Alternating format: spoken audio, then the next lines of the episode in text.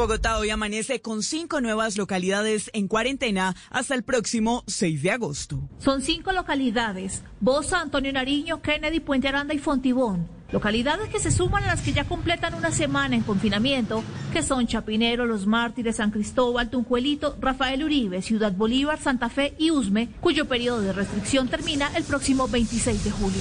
La zona sur, centro y occidente de la ciudad, 13 de las 20 localidades, o mejor aún, 5 millones de bogotanos estarán al tiempo en confinamiento estricto. El secretario de Gobierno de Bogotá, Luis Ernesto Gómez. Este fue un justo equilibrio que nos permite asegurar, obviamente, que el ritmo de contagio siga en un buen comportamiento como viene haciéndolo y que a la misma vez no haya ningún bogotano que esté más de 14 días en cuarentena y que podamos evitar un cierre total de la ciudad.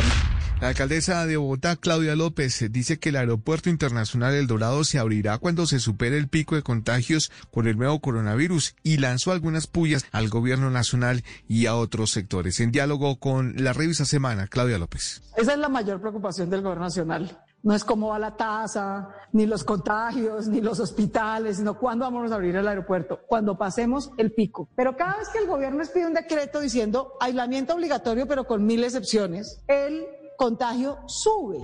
Luego de las diferencias que generó la decisión del gobernador encargado de Antioquia de no decretar cuarentena regional para este fin de semana, el alcalde de Medellín, Daniel Quintero, aseguró que en la capital antioqueña e incluso otros municipios del Valle de Aburrá sí habrá cuarentena. En Medellín será desde las 0 horas del viernes 24 de julio hasta la medianoche del domingo 26 de julio para mantener así la estrategia de cuatro días de reapertura y tres días de cierre. Esto no es tomando decisiones de que se me ocurrió hacer una cuarentena o no se me ocurrió hacer una cuarentena. No hay una recomendación de los epidemiólogos del Ministerio de Salud en ese sentido. Desde el Ministerio de Salud aseguraron que los pacientes que den positivo en las pruebas moleculares y que tengan síntomas leves o no tengan, no necesitarán un segundo análisis después de 14 días. El ministro de Salud, Fernando Ruiz. Por lo tanto, muy importante, vamos a seguir haciendo prueba diagnóstica para COVID, pero ya no la prueba confirmatoria de 14 días.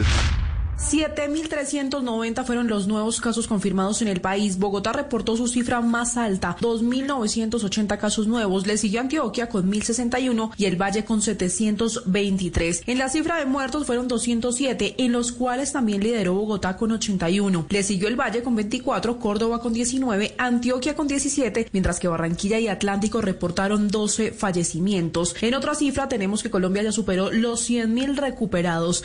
Todos los sectores productivos del país comenzaron a ventilar sus propuestas para reactivar la economía golpeada por la pandemia. Reforma laboral, extensión de ayudas para el pago de nóminas e incluso más días con rebajas de IVA son parte de las propuestas de reactivación económica que FENALCO le presentó al presidente Iván Duque. Jaime Alberto Cabal, el líder del gremio. Creación de un fondo de reconstrucción del sector empresarial y de recuperación del empleo. La ANDI está pidiendo también la creación de un régimen especial para atraer nuevas inversiones que incluya alivios en impuestos y una forma más fácil de hacer los trámites. Deberíamos crear, por ejemplo, unas zonas económicas especiales, deberíamos crear unos regímenes económicos especiales para la nueva inversión.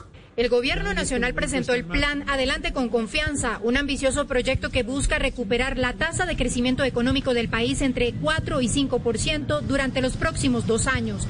Este plan reúne 13 acciones claves enfocadas en el financiamiento empresarial, el comercio exterior, la inversión extranjera y el turismo sostenible. El ministro de Comercio, José Manuel Restrepo. La propuesta de incentivos al sector es a todo el sector. ¿Qué se arrancó en tal sentido? Exclusión de IVA para los servicios hoteleros y turísticos. Incentivos también a conectividad líneas de crédito a más largo plazo, con más gracia.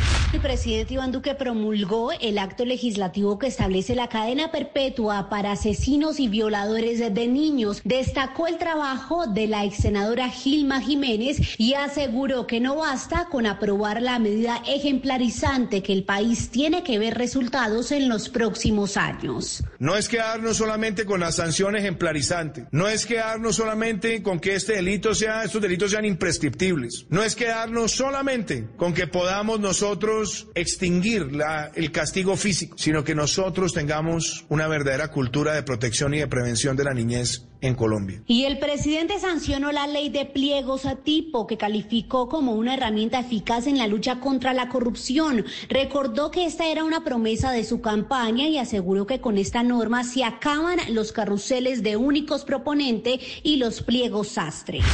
El ejército confirmó que fueron hallados los cuerpos de los dos uniformados que se encontraban desaparecidos tras el siniestro de un helicóptero entre San José del Guaviare y el departamento del Baupés. Se trata del sargento viceprimero Claudio Rojas Gómez, jefe de la tripulación, y el soldado profesional José Elmer Vergara. A través de un comunicado, la institución lamentó la situación que deja a 11 uniformados sin vida y seis más que están siendo atendidos en el Hospital Militar de Bogotá y se encuentran estables según el último parte médico.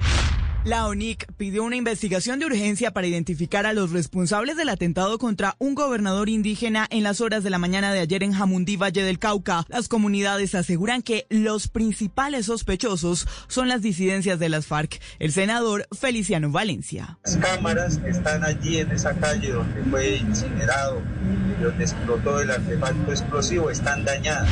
Las relaciones entre Estados Unidos y China vuelven a estar en un punto crítico tras ordenar el cierre del consulado chino en Houston por supuestamente apoyar ciberataques y espionaje. Ahora Washington espera la anunciada retaliación de Pekín. Estás escuchando Blue Radio.